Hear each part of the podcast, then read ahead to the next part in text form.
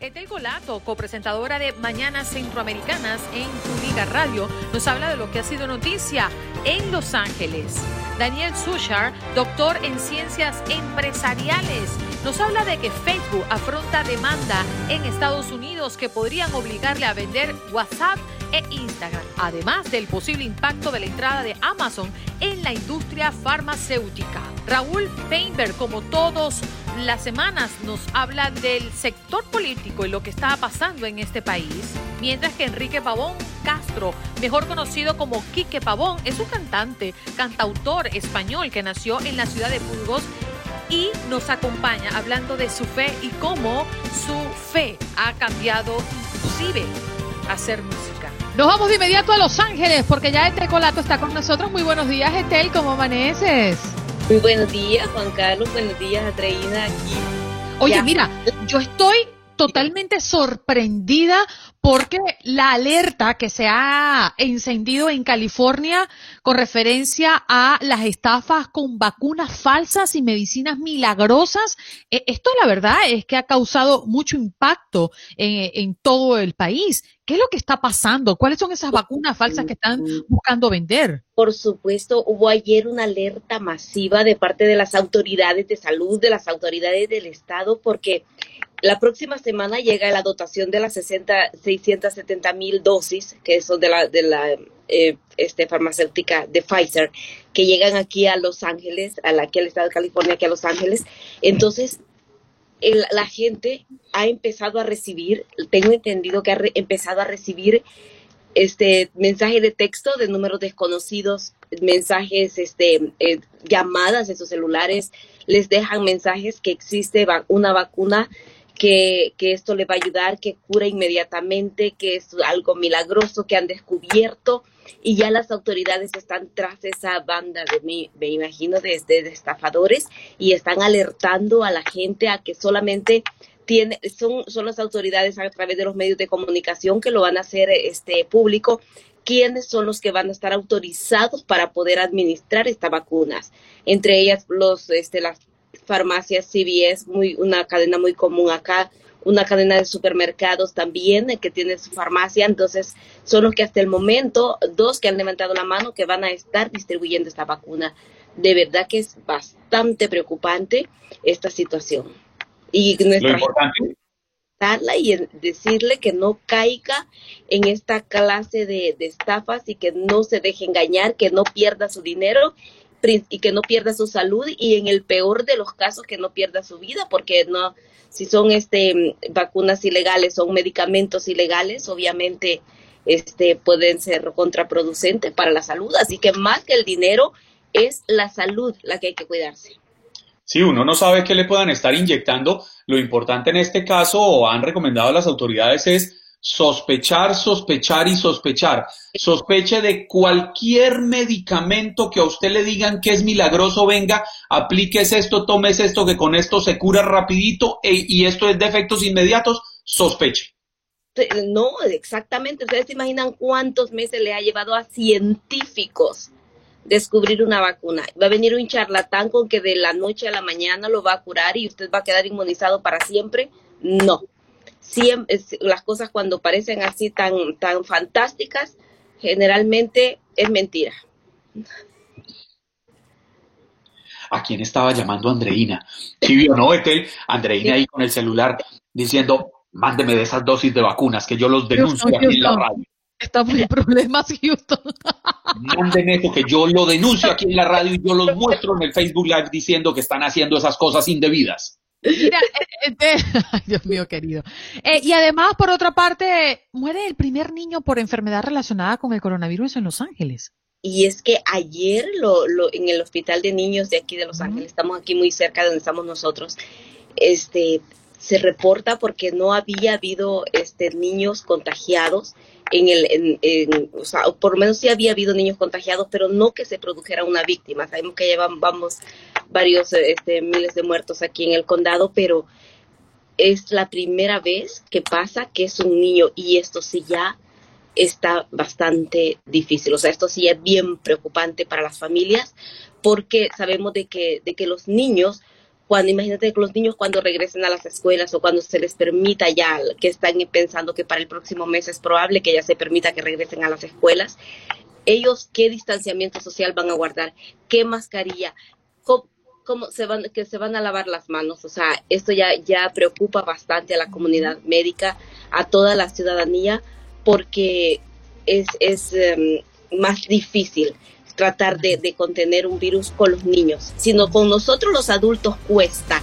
Ahora imagínense con los niños. Eso es lo que uno piensa cuando eh, está a punto de llevarlos al colegio, ¿no? Y con esta disyuntiva, ¿lo llevo o no lo llevo? Etel, gracias por estar con nosotros. Mañana es viernes. Nos reencontramos para cerrar con broche de oro esta semana, ¿eh? Por supuesto que sí. Aquí estaremos mañana. Bye.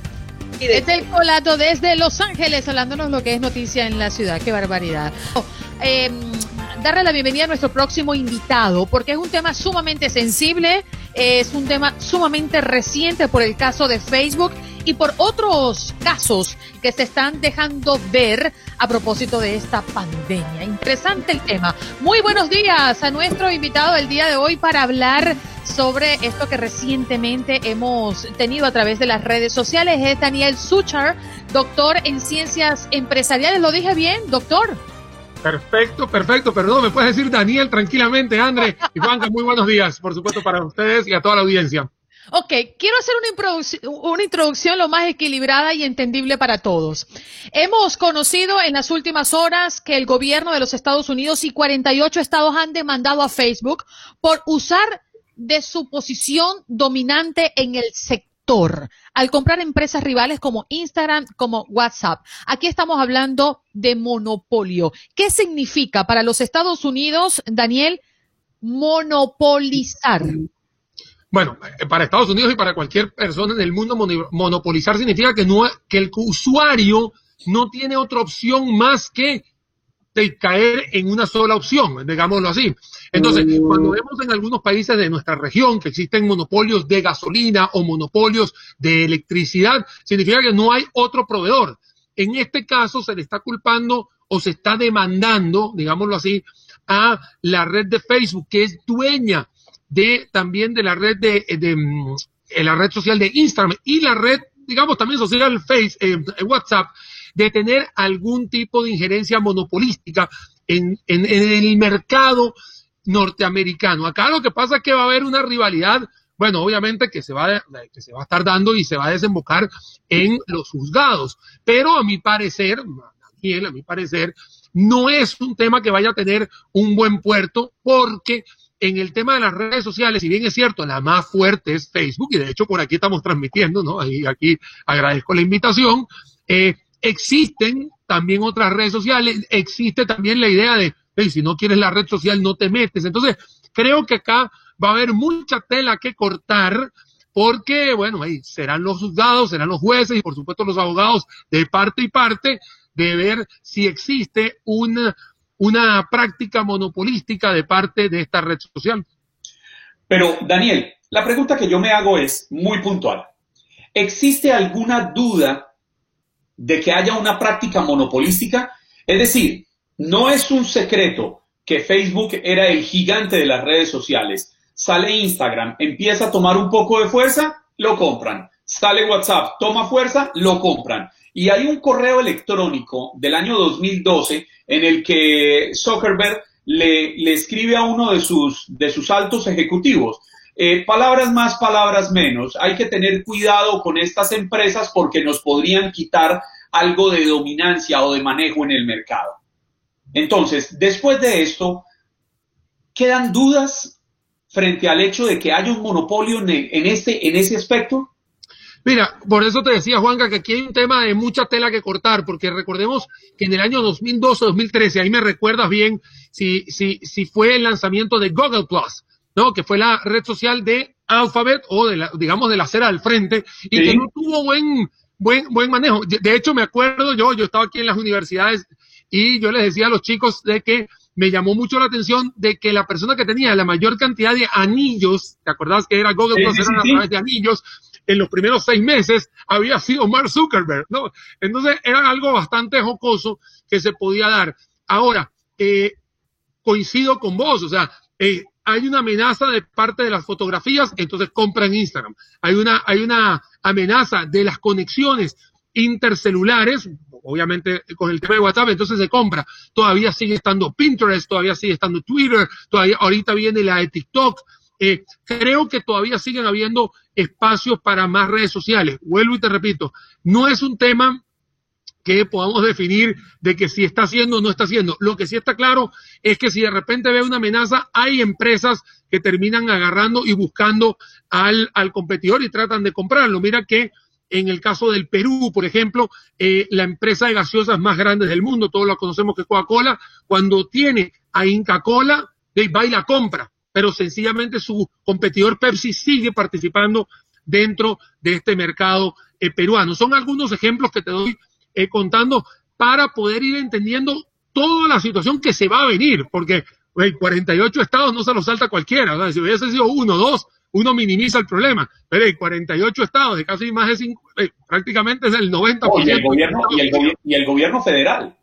Sí, por eso. Entonces, eh, creo acá, vuelvo y repito, que va a ser mucha tela que cortar. Sí veo, Daniel ve que podría escaparse tranquilamente Zuckerberg de toda esta campaña de meteoritos, pero habría que ver cuáles van a ser los argumentos y los atestados que van a estar utilizando estos abogados en pro de, demostrar si hay prácticas monopolísticas. Y vuelvo a repetir dentro de los Estados Unidos porque ya hoy en día eh, fuera de la fuera de Estados Unidos en la región ya están hablando también de que van a haber eh, otras eh, la gente se pone nerviosa me voy a quedar sin Instagram me voy a quedar sin Facebook me voy a quedar sin WhatsApp y cálmese que apenas está empezando este bebé a nacer así que denle con calma me genera mucha curiosidad dos asuntos uno ¿por qué ahora?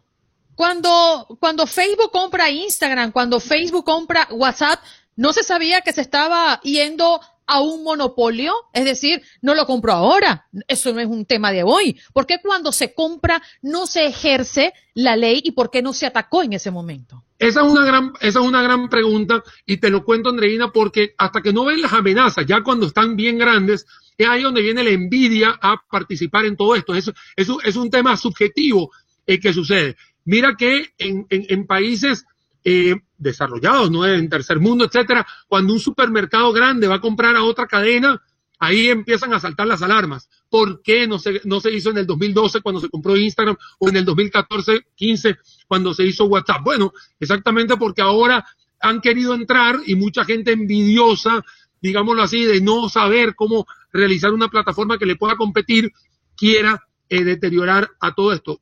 A ver, yo no soy abogado, no es mi área, pero sí soy usuario de las tres redes sociales, no, valga la cuña ahí, ahí me pueden encontrar con el nombre, pero eh, lo que sí está claro es, cada una tiene su segmento, cada una tiene su target, y sí ha sido una habilidad gerencial de parte de Zuckerberg y todo su equipo de crecer por un lado Instagram, por un lado WhatsApp y por un lado Facebook. y también quizás la gente no lo sabe, pero en esa guerra que se sostiene entre el grupo de Facebook y el grupo de Google, que también le están montando el ojo por el tema de YouTube también, ellos, entre ellos nos limitan a los usuarios. Es decir, yo coloco un enlace en mi cuenta de Facebook para que vayan a mi canal de YouTube y no tengo alcance, me bloquean, me desaparecen. Y eso ocurre y la gente quizá común que no hace contenido no lo sabe, pero ellos manipulan el alcance.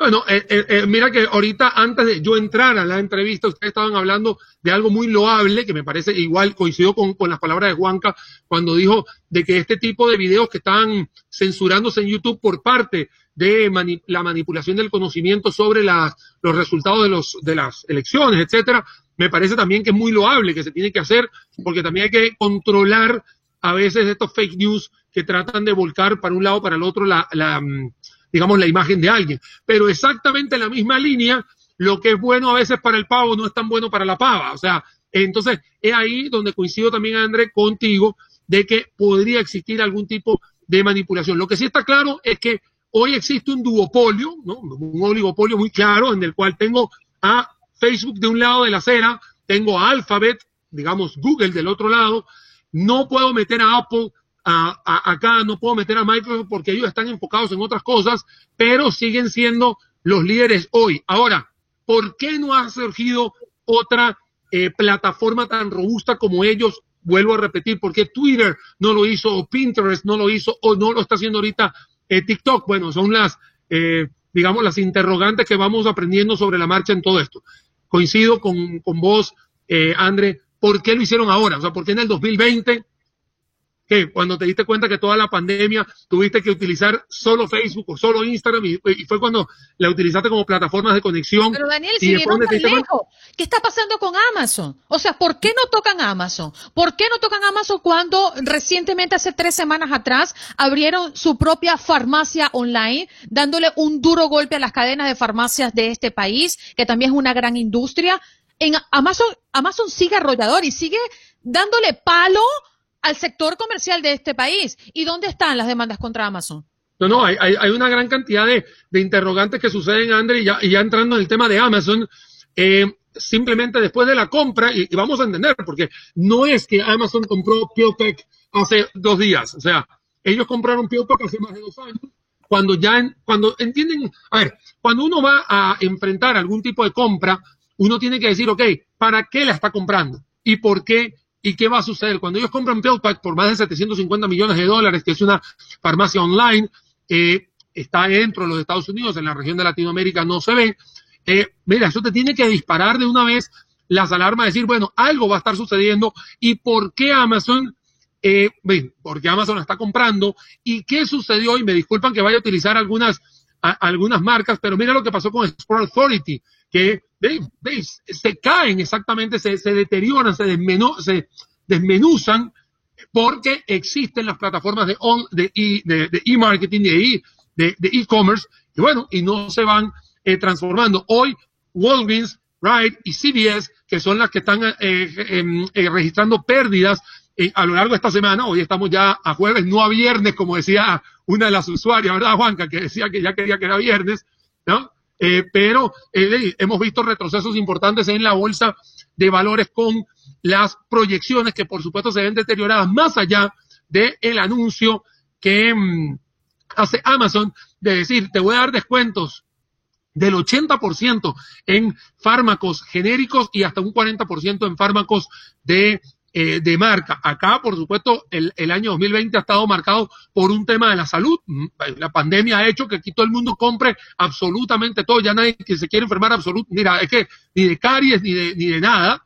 Entonces, la, la salud ha, ha jugado un, papel fundamental hoy en día. Todo esto, André, te lo comento, eh, Juan, que a todos los que nos siguen, es para agarrar y decir, bueno, eh, ¿por qué se está sucediendo con Facebook? mira, ¿por qué, ¿por qué no en el tema de Amazon. A mí lo que me en lo de Amazon es, disculpa Juanca, es el tema de que se vaya a, mm, a comercializar a través de plataformas dumping o la estrategia de dumping que esté buscando eh, vender de bajo costo. Y eso sí me preocupa mucho. No lo he detectado, pero ya con el anuncio, eh, mira, tengo la lupa encima. Juanca, disculpa. Pero, pero yo me pregunto, y muy rápidamente antes de que se nos acabe el tiempo, Daniel, lo de Amazon ha monopolizado eh, los canales de distribución y los canales de venta, pero finalmente los productos siguen siendo propiedad de una inmensa cantidad de empresas en el mundo entero. Sí, a diferencia de lo que estamos hablando de Facebook, que Facebook es dueño de la marca y entonces al final, si quieres entrar a una red social, tienes que entrar a ella. En el tema de, de Amazon, el aprendizaje que tenemos todos de Amazon a nivel mundial es el servicio al cliente y toda la cadena de valor de distribución.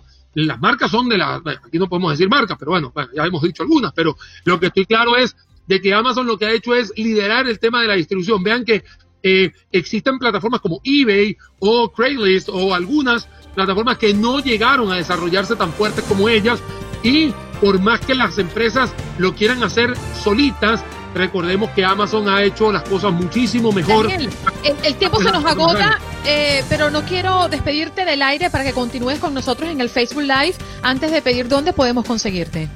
Mira, aquí me están viendo, el, nombre se llama Daniel Sucher Sommer en, en mis cuatro redes sociales, LinkedIn, Twitter, Facebook e Instagram, así que no hay ningún problema, ahí me pueden conseguir y ahí sigo dando siempre eh, información a toda la gente. Querido Raúl, muy buenos días. Feliz jueves viernes para ti. Andreina, ¿cómo estás? Te mando un fuerte abrazo, Juan Carlos, un saludo enorme. Y sí, efectivamente, en Houston esta mañana amaneciendo un ambiente fresco, muy agradable y propio, digamos que de este otoño, ya casi listos para entrar al, invierno. Yo, yo empezaría hoy, Andreina, con una pregunta para ustedes. Si en este momento, y lo dijiste muy bien, ¿eh? el país está entre la esperanza y la incertidumbre, pero si en este momento tú tuvieras enfrente, ustedes, Juan Carlos también, ¿se pondrían la vacuna contra el coronavirus? Es una pregunta que me hizo Juan Carlos hace algunos días. Estoy tratando de modificarla, pero la verdad que lo que había afirmado era que tengo cierto temor. Y no porque no tenga confianza en la vacuna, sino porque yo soy muy cobarde en cuanto a las reacciones que puede estar generando en mí. Eh, es mi opinión. Juan Carlos, sí. Mi respuesta siempre ha sido tajante, Raúl. Confío plenamente en el trabajo de los científicos Considero que laboratorios del tamaño de Moderna, de AstraZeneca, de Pfizer, no se han dejado manipular de los políticos y sí me pondría la vacuna inmediatamente me den la oportunidad.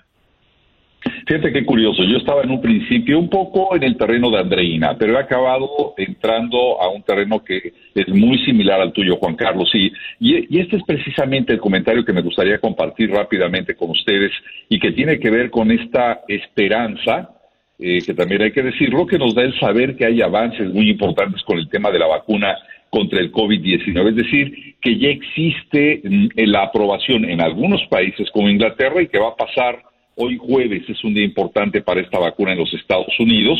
Eh, y que eh, ha empezado a ser aplicada a la población. Hablo específicamente del caso de Inglaterra.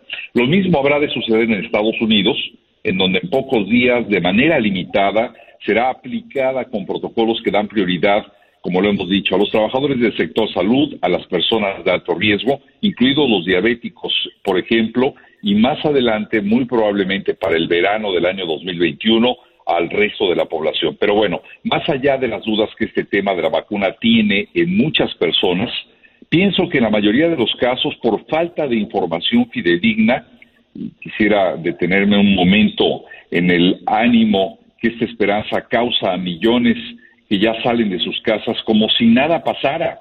Que viva la fiesta, vámonos a la calle sin protección de la mascarilla, sin sana distancia, sin ningún tipo de cuidado, pues en este falso sentido de que como ya hay vacuna, pues ya todo está resuelto y no, por favor, no es el caso. Y lo acabas de decir, Juan Carlos, 3.100 muertos. Estamos en uno de los peores momentos de, esta, de este contagio, de esta enfermedad. Ayer tuve oportunidad de platicar en un foro virtual de Univisión con tres especialistas, neumología, epidemiología, eh, expertos en vacunación de instituciones tan prestigiadas como el Texas Children's Hospital, el Colegio de Medicina de Baylor sobre este tema. Y a ver, los tres coinciden en varios puntos. Uno de ellos, a pesar de habernos puesto la vacuna, habrá que seguirse cuidando durante un tiempo prolongado. Así que aquellos que después de vacunarse piensan que adiós a las mascarillas, eh, bueno, pues no precisamente tendremos que mantener mucho cuidado hasta no entender el comportamiento del virus. Y la segunda coincidencia, Andreina Juan Carlos, tiene que ver con el hecho de que en todos los casos, los especialistas, quienes están más empapados de este tema, han dicho que sí, se la pondrán de inmediato. Así que ojalá que esta vacuna logre atenuar los efectos de alguien. Me quedé con ese comentario y con esto termino de los especialistas que dijo, no quiero morir como vi morir a muchos enfermos. Raúl, hablemos de política un poquito, porque seguimos sin ver una, un reconocimiento masivo por parte de los republicanos al triunfo del presidente electo Joe Biden. Y no sé si es que les falta la gallardía para reconocer el triunfo de, Biden o tienen miedo a lo que podría ser la ira santa de Donald Trump, algo que yo no me explicaría, porque finalmente, como van las cosas, Trump está de salida, independiente de que haya asegurado que buscaría un segundo mandato dentro de cuatro años, pues yo, yo, no, yo no vería eh, la razón por la cual se sigan absteniendo de reconocer el triunfo.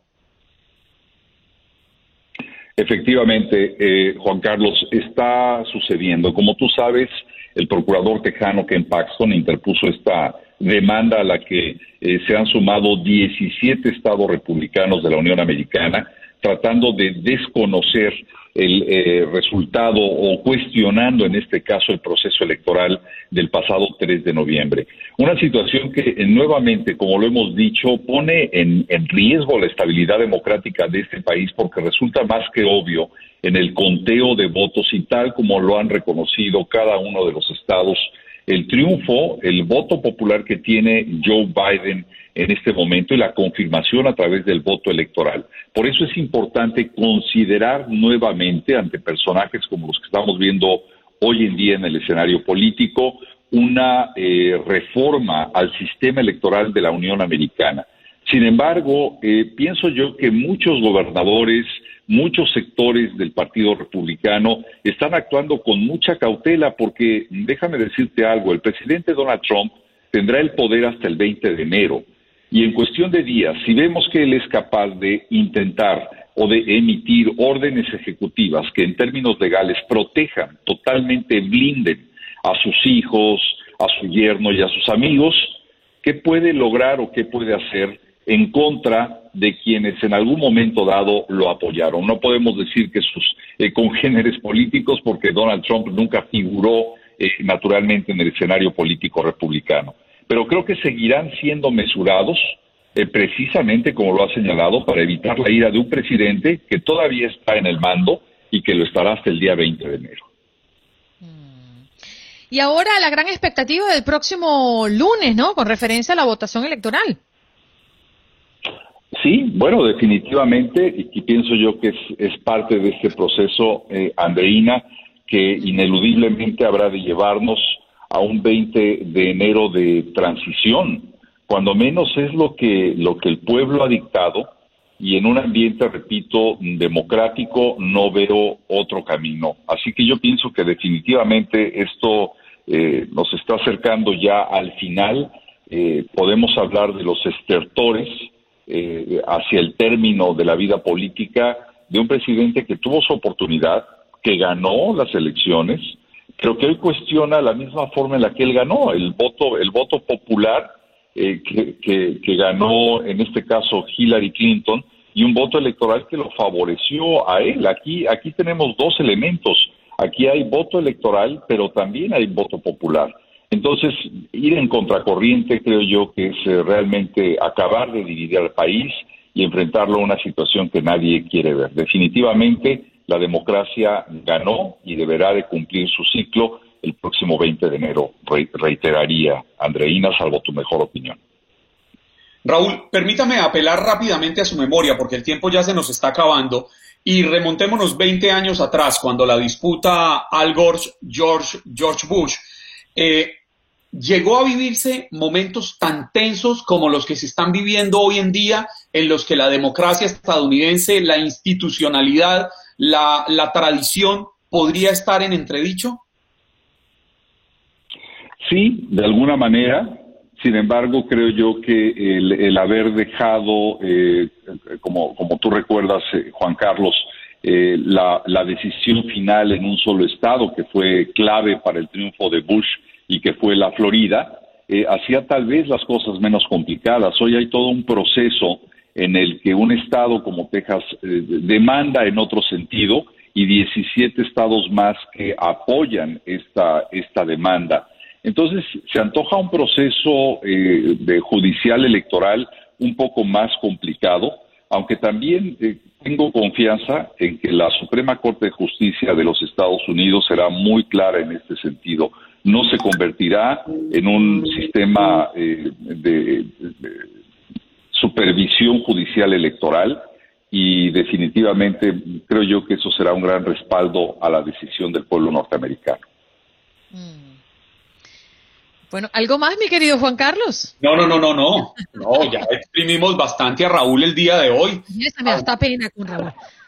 A usted le da pena con Raúl. Creo que ni Raúl le cree eso. ¿cuál pena? Ninguna, ninguna, Juan Carlos, al contrario. Lo único que sí insistir, mira, a mí me llama mucho la atención y por eso quise abordarlo como tema central, esa, esa confianza que estamos mostrando cuando ya estamos cerca de lograr una vacuna o eventualmente, como se dijo antier en un comité del Senado, de un medicamento como la ivermectina que podría eventualmente, de acuerdo a lo que dicen los especialistas, a ayudar a combatir este mal. Pero no bajemos la guardia. Es importante seguir dando la batalla en esta muy posiblemente recta final que tenemos para vencer una enfermedad que nos ha encerrado durante más de nueve meses y que ha ocasionado un verdadero desastre político, económico, de salud, de todo lo que ustedes gusten añadir en este en este último año. Así que ojalá que todos podamos mantener esa coherencia. Que los próximos meses, no tan pronto como enero, ni febrero, ni marzo, pero va a ser como un renacer para, para, para el mundo, ¿no? El tener la vacuna, el que todos ya tengan la oportunidad de vacunarse los que quieran y los que no y estén obligados también tengan que hacérselo, pero creo que vamos a vivir un momento muy alentador, ¿no? La humanidad, creo yo. Eh, va a ser momentos muy... Si ya estamos esperando la reacción de la FDA y estamos muy ansiosos y súper contentos de que algo de esto pueda ocurrir en las próximas horas. Un abrazo, Raúl, un abrazo para ti, cuídate mucho. Vámonos eh, con nuestro próximo invitado que ya está listo eh, para hablarnos de su transformación en la música. Eh, las canciones del cantautor español Quique Pavón cuentan actualmente con más de 200 millones de reproducciones en plataformas digitales. Punto y aparte, hace referencia a su nombre, un antes y un después de conocer de Jesús. Y Quique, a través de esta propuesta pop mucho más urbana, quiere dejar claro que Dios puede permitirnos escribir una nueva historia. Qué bonito, Quique, que estés con nosotros el día de hoy. Bienvenido a Buenos Días, América. Hola, muy buenos días. Ah, bueno, buenas tardes aquí en Madrid, pero buenos días allí en América. Qué alegría estar con ¿qué pasó en ti? ¿Qué fue eso que te movió internamente, que te hizo impulsar a un cambio, a una transformación? Bueno, yo en mi caso y en el de mucha gente ha sido conocer a Jesús. A veces pensamos que ser cristiano es asistir a una iglesia o, eh, ponerte una chapita y en realidad es conocer a Jesús que, lo cambia todo, ¿no? Creo que cuando conoces eh, el amor de Dios y cómo Él trataba y trata a la gente, creo que eso te tiene que cambiar absolutamente.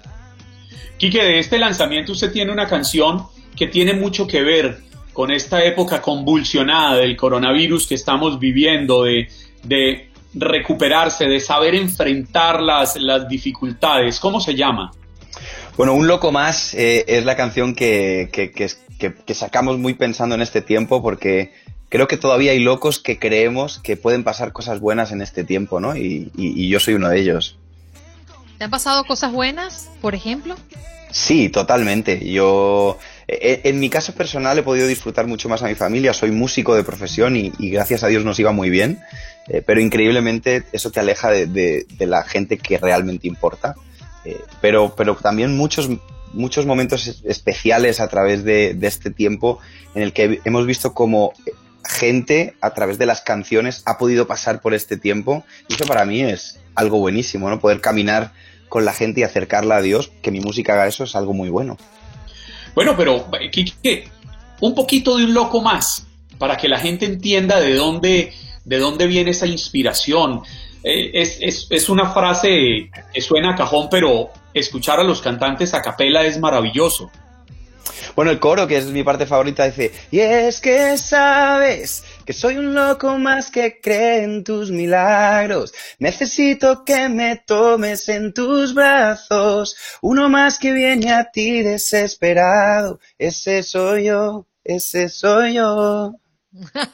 Qué, pavón, qué, bonito. Oye, una de las cosas que más me llama la atención eh, de personas que han decidido el camino que hoy tú has decidido y, y, por lo cual viniste a conversar con nosotros, conocer de Jesús y tomar un rumbo diferente, pensar o ver la vida de una forma diferente, hace que la vida transcurra por consecuencia diferente.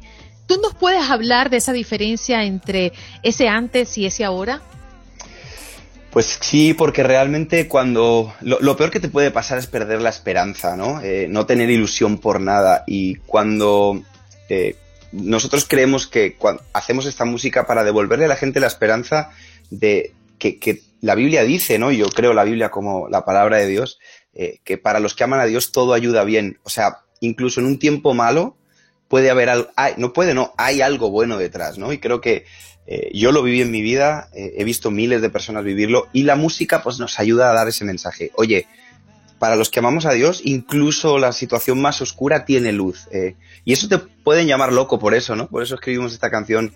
Te pueden llamar loco por pensar que en un momento oscuro puedes ver luz, pero yo sí que lo creo. Quique, ¿qué está, qué está llevando a esta especie, si pudiéramos darle el nombre de revolución? A esta revolución en, en los jóvenes. Encontramos un grupo de jóvenes con una, una tendencia muy marcada cristiana eh, en, en defensa de una serie de valores que yo pensaría que se estarían perdiendo, pero que ustedes quieren recuperarlos. ¿Qué los está motivando para salir con esta fuerza, para apostarle a un, a un, a una, a un esquema musical que quizás no es tan comercial, pero que tiene mucho en, importancia? Pues mira, yo creo que somos la generación que más fácil ha tenido la vida, para serte honesto. Lo hemos tenido todo. Yo por lo menos me siento así. Creo que no puedo hablar de cosas que sufrir. Pero cuando tienes todo y cuando consigues todo lo que quieres y te sigues sintiendo vacío, vuelves a pensar, oye, a lo mejor no es cuánto tengo, sino cómo lo tengo. Eh, no se trata tanto de qué tengo fuera, porque somos esa generación que tenemos todo lo que nos quieren, queremos, nos lo compran, vivimos con la mejor tecnología, las mejores comodidades, y cuando te das cuenta que sigues teniendo un vacío en el interior, te das cuenta que ese Dios del que te hablaron es real y quieres que los demás lo conozcan. Yo pienso que si yo he vivido esa experiencia que ha sido tan buena, ¿por qué no voy a querer que otros la vivan? Porque sé que por mucho dinero que consigan eh, o, o reconocimiento, van a seguir teniendo ese vacío. Por eso creo que vale la pena arriesgarse en este camino, por, por traer esperanza a la gente que sé que tiene todo, pero que a la vez no lo disfruta. Wow. Andreina, perdóneme, le hago una pregunta muy puntual aquí que porque me deja maravillado con su respuesta. ¿Usted cuántos años tiene? Bueno, tengo más de los que aparento, pues me he puesto buena luz, tengo 34. Dame salud, chico. Pásame el dato. puesto la luz al 100% aquí para que todo sea perfecto. Mira, Kike, ¿tú sabes en qué pienso cuando nos hablas de, de la figura del artista? Entender qué ocurre con ustedes cuando lo consiguen todo, cuando como lo que tú estabas relatando, cuando uno tiene todo y, y, la verdad todo lo que te propones lo consigues. Pienso en, artistas que han sido muy famosos, que han tenido dinero, que han tenido fama, que tú lo ves rodeado un montón de gente, pero que al final terminan como en mi House, no sé sabes quién es, como Robin Williams, eh, sumidos en la depresión, en las drogas, y yo digo, wow, pero ¿qué les faltó? Al menos para buscar ayuda y que alguien le explicara cómo poder salir de eso. Y a mí me llama poderosamente la atención, para mí siempre ha sido un gran enigma. Bueno, te, voy a decir que hay más ejemplos, pero también puedes encontrar gente como Justin Bieber, que se encontró en, esa misma situación y la diferencia es que conoció a Jesús. Eh, hay una parte que yo tengo muy claro en la Biblia que dice que disfrutar de la vida es un regalo de Dios, eh, que no se trata tanto de lo que te decía antes, ¿no? Eh, de qué consigues, y, muchas veces esa gente que lo consigue todo pensaba que cuando estuviera ahí arriba iba a ser feliz, que cuando tuviera el aplauso, la fama, entonces, claro, los que no hemos llegado ahí arriba todavía pensamos que si llegamos ahí vamos a ser felices, pero los que ya estuvieron ahí, el bajón que les da emocional es más grande, porque consiguieron todo y dijeron, sigo sin ser feliz, ¿no?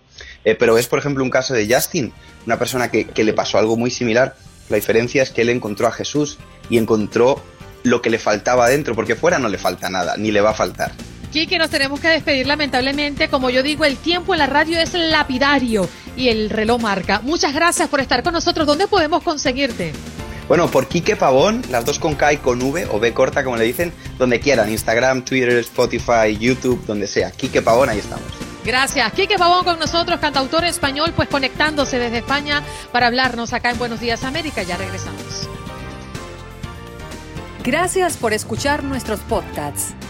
Esto es Buenos Días América y puedes conseguirnos en Facebook como Buenos Días AM, en Instagram como Buenos Días América AM. Hasta la próxima.